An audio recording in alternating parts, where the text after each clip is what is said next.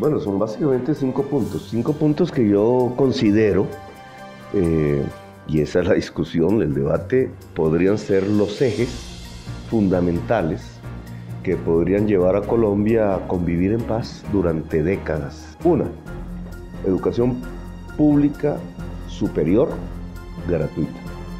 El saber es fundamental. Dos, un sistema de salud y pensional eh, sin intermediación financiera que permita que el derecho sea primero que el negocio. Y en el caso de las pensiones, un sistema que se denomina de pilares, que ha funcionado bien en el mundo, de nuevo de reparto simple en el primer pilar, universal, solidario y unos fondos privados de pensiones, pero solo voluntarios y para altos salarios. En el tercer gran eje de la reforma es el económico.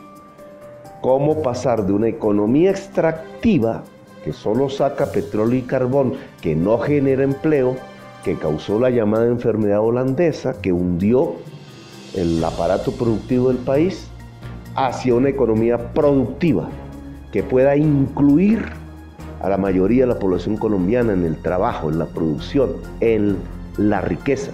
El cuarto punto fundamental de la reforma es el que tiene que ver con la política y significa básicamente quitarle a la política a la corrupción, separar política de corrupción.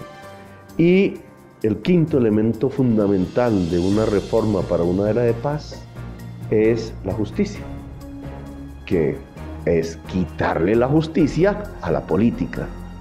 Una justicia autónoma, completamente financiada, completamente independiente del poder político, que pueda entonces eh, dirigirse hacia la atención efectiva del ciudadano en materias de violaciones de sus derechos de cualquier tipo.